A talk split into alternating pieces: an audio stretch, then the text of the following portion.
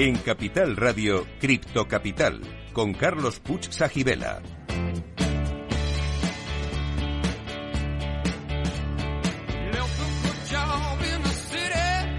Bueno, bueno, bueno, ya sabéis que aquí, aparte de hablar de cosas muy interesantes relacionadas con la blockchain, tenemos siempre muy buena música. Pero eso no es responsabilidad de los que estamos aquí invitados y director del programa. Es responsable de nuestro técnico Juanda. Realmente, gracias por estar ahí. Como todo, como siempre. ¿eh? Muy bien, pues continuamos con Carlos Pastor Matut, con el que estábamos hablando del premio que ha recibido el consorcio Dalion, premio Blockchain, Blockchain Award de Alastria. Y yo he hecho una investigación sobre qué aporta este proyecto, ¿no? Y aquí te voy a decir una frase y luego, luego quiero que me, que, que me la amplíes, ¿no? Este proyecto permite a cada ciudadano gestionar sus propios datos de forma fácil, segura, fiable y transparente, utilizando su dispositivo móvil. Incluye datos básicos, nombre, apellidos, DNI, además de titulaciones, permisos, domicilio, empleador, cuentas corrientes, certificados de seguro, pertenencia a clubes deportivos. El usuario puede controlar con quién, para qué y hasta cuándo comparte sus datos y facilita el acceso seguro a cualquier servicio. ¿Es esto así realmente? ¿Esto existe ya? Efectivamente, ese, ese, es el objetivo y en lo que estamos ya muy cerca de conseguir. Eh, la gran diferencia con otros modelos de identidad eh, antiguos, digamos, es eh, que no cubre solo los, el, los datos de identificación, claro. sino cualquier otro dato, porque al final la vida es, eh, es eh, no ocurre solo ante la administración, sino también con las empresas. Es decir, claro. yo doy, tengo más relación con empresas que con la administración, ah, quitando el tema de ahora de, de, la declaración de la renta, ¿no? Pero en general uno tiene muchas más relaciones con empresas privadas a las que tiene que dar datos para conseguir servicios. Y los datos varían mucho. Unos tienen que ser autolegados, otros tienen que ser que te la haya dedicado a alguien. Todo eso constituye la, la identidad digital o la vida digital de la las personas, ¿no? Y debe cubrir todo eso. Y para cubrir todo eso, pues eh, prácticamente hemos armado un consorcio eh, multisectorial donde no solo hay bancos, hay aseguradoras, hay energéticas. Queremos incorporar de otros sectores como telco, como otros sectores que eh, complementarían el, el, servicio. Y ahí colaboramos para luego eh, convertirnos en, en, en, competencia dentro de cada sector, ¿no? Eh, y otro de los puntos importantes es que eh, llegue a todos los ciudadanos, porque si claro. no llega a todos los ciudadanos eh, es como si tienes un coche muy bonito pero no puedes conducirlo. ¿no? Eh, al final lo que necesitas es la adopción y la adopción masiva se consigue con este, estas empresas que forman parte del consorcio que a día de hoy tienen más de 30 millones de usuarios en España, de clientes en España a los que pueden llegar a ofrecerle esta solución que es ventajosa para el usuario pero también para las empresas, porque les permite reducir los costes de eh, cuando tú le das un dato, tienen que verificarlo. Si ya viene preverificado y viene firmado por otra entidad en la que se fían, ya no tienen esos costes de verificación. Eh, se reducen. No tienen que comprobar tu número de DNI porque ya viene en tu nombre, tu apellido, si eres titular de Se habla de un 25% de fraude en títulos universitarios. Eh, la mayor parte de las empresas no los verifican porque no saben cómo verificarlos. ¿Cómo verificas un título de una universidad de Uruguay? Es imposible. Eh, se trata de que haya soluciones que permitan verificar cualquier dato y de una manera homogénea. Todos los datos se verifican de la misma forma, haciendo comprobaciones de cosas que están registradas en blockchain y que, por lo tanto, no el dato, no el dato, nunca los datos personales, pero sí evidencias digitales de que se ha emitido un dato determinado, ¿no? Eh, con, de, de haciéndolo de forma absolutamente transparente y segura. Eh, esto que dices es importantísimo. Hace unas semanas tuvimos aquí a Teodoro García Egea, que en su uh -huh. libro Criptoeconomía habla de que una reducción en los costes de transacción eh, relativamente pequeña tiene un impacto muy grande en el Producto Interior Bruto y en la riqueza del país. No puedo estar más de acuerdo. El coste estimado de un alta en una entidad que tenga obligación de hacer una revisión seria de, de los datos, un banco, por ejemplo, una entidad financiera, eh, se estima entre 100 y 150 euros eh, el sí. coste de una transacción. O sea, el coste de una incorporación de un nuevo cliente, un además alta. de la de un, un alta, alta, sí. una, uh -huh. un alta. Entonces, eh, si eso se reduce y se convierte en céntimos, quiere decir que esos 150 euros no tiene ya, desde que te das de alta, que recuperarlo haciéndote rentable, sino que puede darte servicio a unos precios mucho más reducidos y eso mm, redunda al final en la sociedad. Los costes, si los costes financieros se reducen, eh, eso es bueno para todos, porque al final hay más dinero disponible, hay más oportunidades, hay más soluciones. Oye, Carlos, pues no tengo más que darte la enhorabuena por ese premio que habéis conseguido, por el proyecto del Consorcio Dalium. Y bueno, vamos a también hablar de otro proyecto premiado, ¿no? En este caso, eh, vamos a hablar con Marcos Carrera, que además ya ha estado con nosotros varias veces en el programa. ¿Qué tal, Marcos? Como muy siempre. Bien, muy buenas muy tardes. Cuatro veces. bueno, soy platino ya. Por si acaso alguno todavía no le ubicáis, Marcos es ingeniero industrial y MBA, ha sido emprendedor y ha sido advisor de varias empresas de blockchain. Y hace pocos meses se ha incorporado a Fujitsu como Head of Blockchain and Web3 en Iberia. y está aquí en, calidad de ganador del mejor proyecto blockchain en la categoría sostenibilidad de los Blockchain Awards de Alastria. Bueno, este proyecto se llama Blockchain Water y ha sido elegido como mejor proyecto en, esta categoría de sostenibilidad. Esta iniciativa permite dotar de dato confiable, trazable e inmutable a las condiciones del agua desaprovechada de la industria alimentaria y puede llegar a reducir el desperdicio hídrico en un millón de piscinas olímpicas de agua al año. Bueno, cuéntanos, eh, Marcos, ¿cómo es esto? ¿Cómo surge este proyecto y cómo realmente eh, este merecido premio, cómo ha llegado, ¿no? ¿Cómo pues, se ha sentado? Lo primero, muchísimas gracias por invitarnos. Eh, el proyecto se llama Botanical Water. Es una pequeña corrección. Eh, ¿Qué, es lo que he dicho? blockchain Water. Ay, perdón. Pero oye, pues es, Botanical Water. Pero me gusta también el otro nombre. Botanical Water, exacto. Lo primero, esto, es un proyecto que se, que se co-creó desde los centros de excelencia que tenemos en Bélgica y Japón. Y yo simplemente lo que hice es trasladar este, este proyecto a Alastria que, que lo aceptó y le pareció maravilloso y al final hemos ganado. Eh, la verdad es que todos los proyectos que han aparecido en el área sostenible son espectaculares, pero lo que quiero recalcar es que sostenibilidad y blockchain tiene mucho que ver. Es decir, ya es un, reconocimiento, el primero, que se utilice blockchain, pero que lleguemos a impactar de manera sostenible a la sociedad, creo que es espectacular. Y ya si incluso lo metemos con criterios ESG o criterios sostenibles, ya me parece que cerramos el círculo. Recordemos que el 8% de las inversiones eh, a nivel mundial tienen que estar asociadas a ESG. Con lo cual ya ese, ese hito, el que sea un, por decir así, proyectos tecnológicos vinculados a impacto social me parece espectacular. Desde luego. ¿eh? Bueno, eh, a mí lo del millón de las piscinas olímpicas de agua me ha dejado impactado. O sea, cuéntanos un poco realmente qué se puede conseguir con este tipo de. Es la frase de oro. O sea, es decir, buscas el eslogan de más impacto y dices, pues piscinas olímpicas. Pero bueno, al final es un proyecto que, que fijaros, esto es eh, resuelves el problema de la confianza, ¿vale? Y empiezo desde lo, de lo básico. ¿Por qué blockchain? Porque esta es la primera pregunta. Porque blockchain te permite indexar datos o evidencias digitales, como decía Carlos, que me lo apuntado y me ha, me ha gustado mucho la frase. Una vez que tú tienes agua indexada, es decir, con datos eh, que, son verídicos en el que tú garantizas que ese, agua puede eh, ser consumida por humanos o a nivel industrial, puedes generar un mercado secundario de agua. Y es lo que hicimos. Dice, indexamos agua, ¿Sí? Reducimos el estrés hídrico porque ese agua lo reutilizamos para otros procesos industriales de la misma fábrica o otras fábricas, pero a, la vez hacemos una capa por encima que son los créditos de agua, como si fueran créditos de carbono. Perfecto. O sea, cerramos un círculo completo. O sea, es economía circular realmente. Es un proyecto de, economía circular. Y insisto, ¿eh? que todo parte de la base de eh, confianza. En el momento que tú das confianza al, al usuario y consumidor, distribuidor, puedes hacer cualquier cosa. Y en este caso nos permite el agua, el círculo del agua, cerrarlo. Pero es un proyecto muy sencillo. ¿eh? ¿En qué, ¿En qué estado está ahora mismo? Es decir, ¿este proyecto ya se puede utilizar? Eh, este proyecto está en marcha. ¿Las empresas, digamos, pueden mm, hacer uso de él? Eh, es, un proyecto que está operativo 100% desde hace dos años.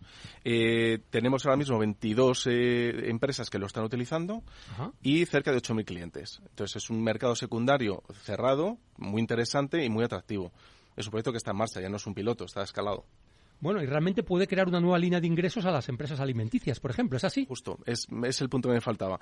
Eh, es como estamos generando una línea de, eh, por decir así, ya no es un desperdicio el agua, sino que lo puedes vender.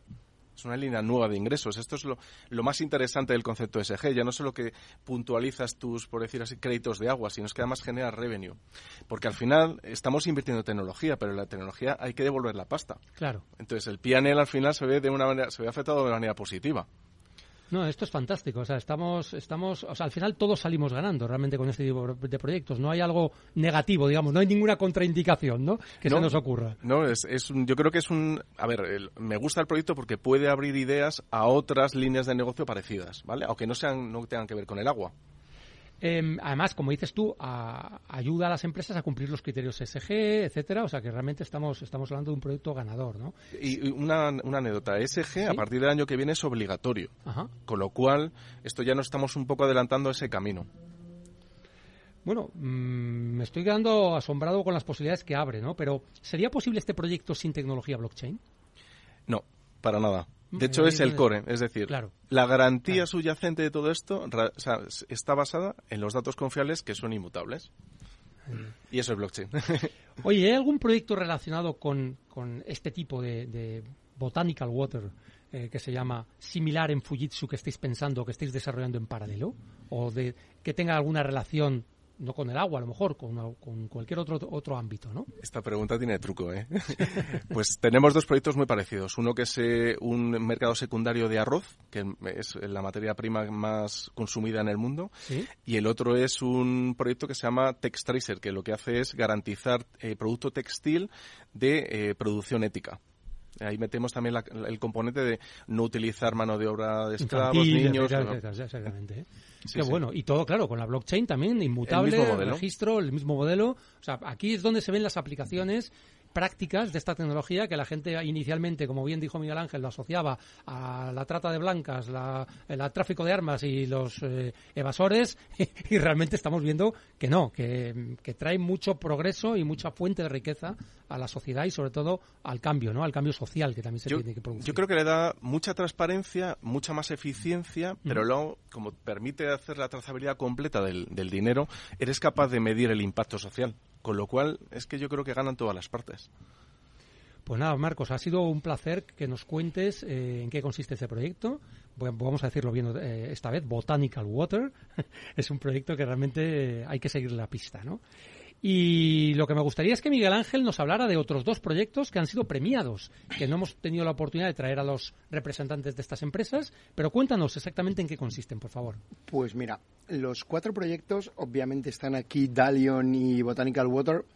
Eh, además de ellos, había otros dos proyectos que era el de Blockure y el de Volksfinance, ¿vale?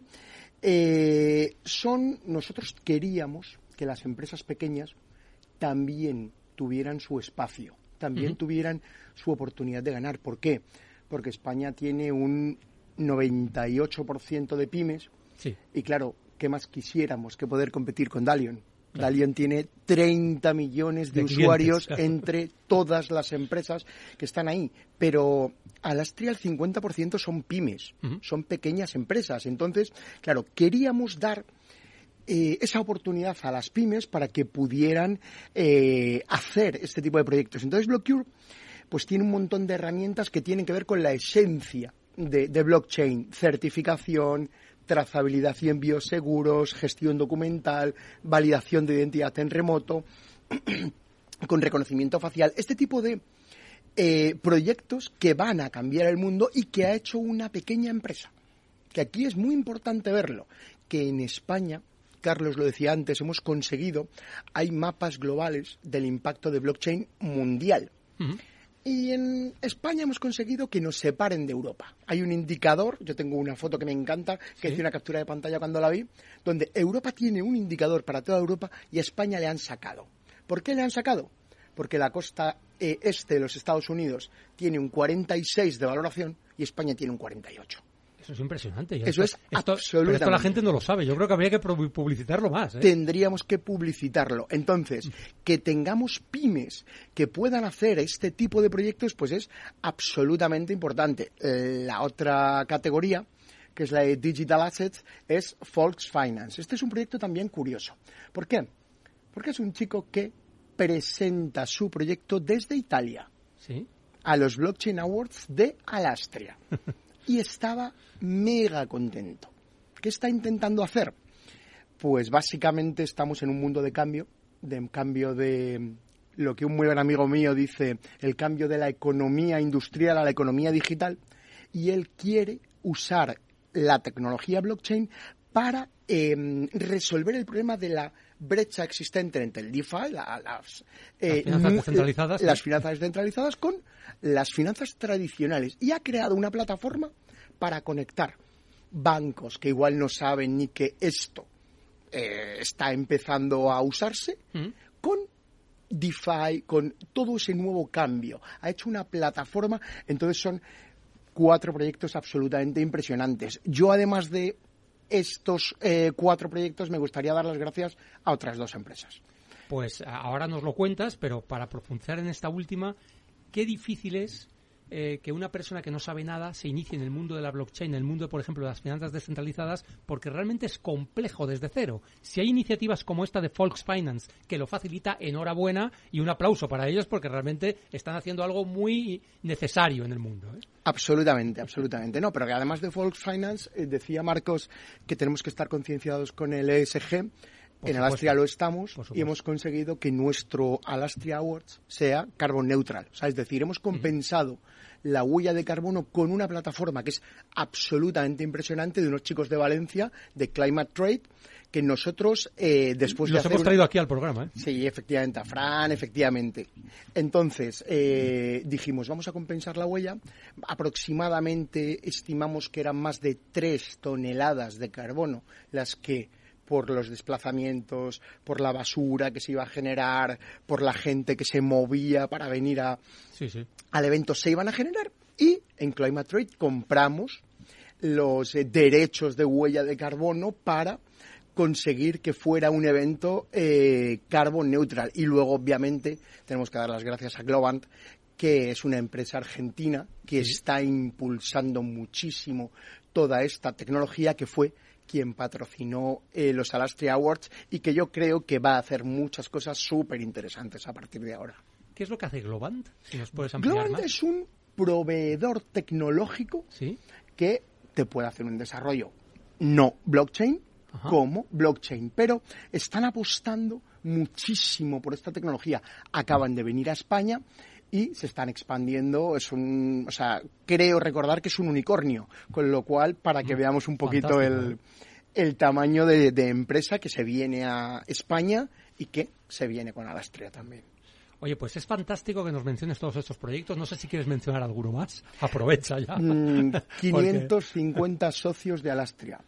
Nosotros creo que tenemos que recordar a todas las empresas que quieran, aunque no sean expertos en tecnología, que se vengan a Alastria, que van a poder hablar con Carlos, con Marcos, con empresas absolutamente impresionantes de una tecnología que va a cambiar el mundo. Te están diciendo dónde va a tocar la primitiva. Vete allí, acércate allí, estate con esa gente. Entonces, cualquier empresa que quiera em, innovar en sus procesos debe venir a Astria. Y, para que alguna se anime, el Ministerio de Economía nos ha dado un proyecto que se llama la red ISBE, que es uno de los 11 proyectos emblemáticos de cambio de país, que va a ser un proyecto que va a tener 31 millones de euros de inversión pública.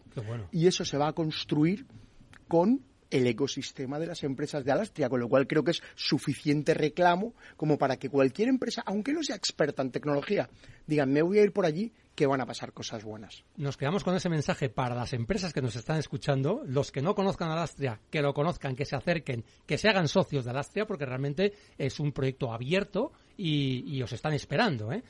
Pero bueno, mm, me has dado pie para hacer una ronda entre los tres. Em, y os voy a preguntar ¿Cuáles son los cambios más disruptivos que creéis que trae el futuro eh, basándonos en la tecnología blockchain? ¿Eh? ¿Os atrevéis a empezar? No sé quién quiere empezar. ¿Qué cambios disruptivos que está relacionado con el criptoenigma de hoy? ¿eh? Bueno, no sé si tiene mucho que ver, pero para mí lo que es todos los protocolos ZK de Zero Knowledge, ¿Sí? creo que va a, va a, suponer un cambio brutal. Va a hacer un, vamos a hacer una blockchain 2.0. Es, interesante esto que estás diciendo. O sea, no hemos acabado de salir de la 1.0, estamos en ella todavía y ya estamos en la 2, en la blockchain 2.0, ¿no? Sí, sí. Con este tipo esto de es loco. Genial, gracias Marcos. Miguel Ángel, ¿tú cuál crees que son los cambios más eh, importantes, ¿no? Que vienen. Yo creo que el cambio más importante es todos los estados del mundo compartiendo datos de forma segura para todos los ciudadanos del mundo para intercambio de información de servicios públicos que resolverían una barbaridad de problemas. Pasaportes, eh, tarjetas sanitarias, todo lo que ahora mismo nos duele.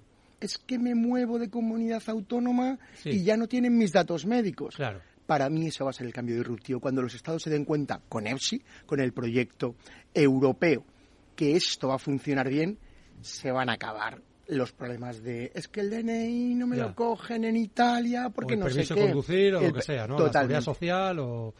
Eh, lo que pasa es que es verdad que a nivel europeo está muy bien, pero habría que integrar al resto de las regiones del mundo. Eso ya es más complicado, ¿verdad? O sea que... Cuando evolucionemos diremos que Alastria será una asociación global y una vez tengamos a los 27 eh, países de la Unión, pues podamos meter al resto, al resto de los 195 del mundo. Genial. Y Carlos, ¿cuál sería tu, tu, aportación a esta pregunta? Pues yo diría que el cambio es la nueva Internet. Y la nueva Internet tiene, eh, tiene que cambiar mucho sobre lo que hay ahora. Ahora mismo hay partes que se están fragmentando. el, la mensajería instantánea es de un proveedor o de otro, pero tú no puedes mandar mensajes instantáneos entre unos y otros. Tenemos que recuperar esa Internet donde todo es interoperable y que tenga además una capa de identidad, que hasta ahora no la tiene. Cada, cada entidad te da su, su identidad. Queremos que la identidad sea del usuario y que vaya con su identidad a todas partes y, como ha dicho Miguel Ángel, eh, pueda utilizarla en cualquier parte, tus datos en tus manos, que era una, palabra, era una forma de decirlo y ahora nos hemos dado cuenta que es literal porque tienes los datos en tu móvil y los puedes utilizar haciendo un clic. Eso esa es la diferencia. Qué importante es esto de la identidad digital, que los que estáis metidos en el, en el tema veis la importancia claramente, pero a lo mejor las personas que están al otro lado en la audiencia no comprenden muy bien exactamente los problemas que resolvería, pero resolvería muchísimos problemas cotidianos que tenemos todos los días, ¿verdad? Es, es, es así, ¿no? Es tener todos tus papeles en el móvil y tener registro. Tú, por ejemplo, te acuerdas, tú sabes, sabrías decirme quién tiene tu número de cuenta, tu correo electrónico, tu número de DNI. Seguro que pues muchas más entidades y personas de las que a mí me gustaría, ¿eh? Pues aquí lo tendrías registrado solo para ti, el registro. nadie tiene acceso a lo que hay en tu móvil más que tú. Y lo tienes tú y cuando quieres que dejen de utilizar un dato, das un botoncito. Así de sencillo. Genial, pues si os parece, vamos a hacer una brevísima pausa para finalizar el programa precisamente contando la solución al criptoenigma. Lo que pasa es que ya me la habéis reventado un poquito. ¿De acuerdo? O sea, que hacemos esa breve pausa y continuamos.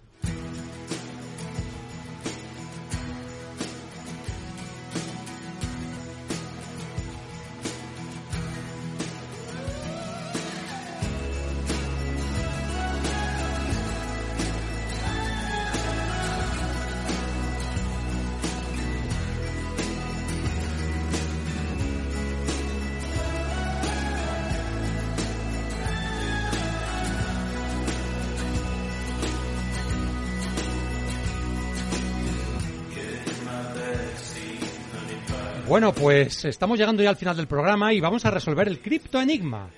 Las tres revoluciones que el mundo cripto ha traído son la del dinero, representada por Bitcoin, la de Internet, representada por la Web 3, y la de las finanzas descentralizadas, representado por DeFi. Eh, esto es de forma muy resumida, algo que ya nuestros invitados han explicado de una forma más amplia, ¿no? Y el criptoconsejo de hoy es no te arrepientas de no haberte formado en estas tres revoluciones que trae el mundo cripto. Hoy estás a tiempo. Empieza ya. Bueno, ha sido un placer contar con Miguel Ángel Domínguez, presidente de Alastria, Marcos Carrera, Head of Blockchain y Web3 de Iberia de Fujitsu, y Carlos Pastor Matut, director de estrategia blockchain de Netum. ¿Alguna última palabra para nuestra audiencia? Marcos. Nada, muchísimas gracias. y a estudiar. A estudiar.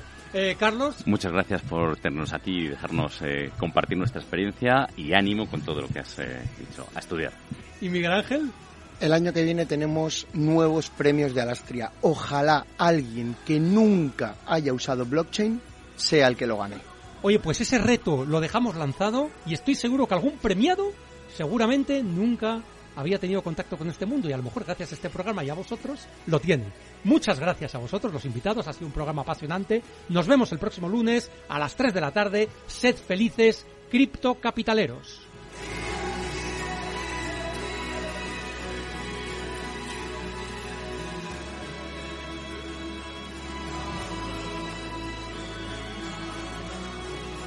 En Capital Radio, Cripto Capital, con Carlos Puch Sajibela. Capital Radio, la genuina radio económica. Siente la economía. Madrid, 103.2 FM, Capital Radio. En la Comunidad de Madrid apostamos por un modelo energético más limpio y sostenible. Por eso, ponemos en marcha el Plan Renove 2023 de calderas y calentadores individuales para aumentar la eficiencia y reducir el consumo. Infórmate y recibe ayudas de hasta 450 euros para la sustitución de tu antigua caldera. Con este gesto, ahorras energía y proteges el medio ambiente. Comunidad de Madrid. Información, análisis, previsiones, recomendaciones, todo lo que necesitas saber para tomar tus decisiones de inversión en Mercado Abierto, de 4 a 7 de la tarde con Rocío Arbiza, Capital Radio. Nos gusta que las personas tengan opinión propia. Quienes aquí hablan también expresan su propia opinión. No representan la opinión de Capital Radio.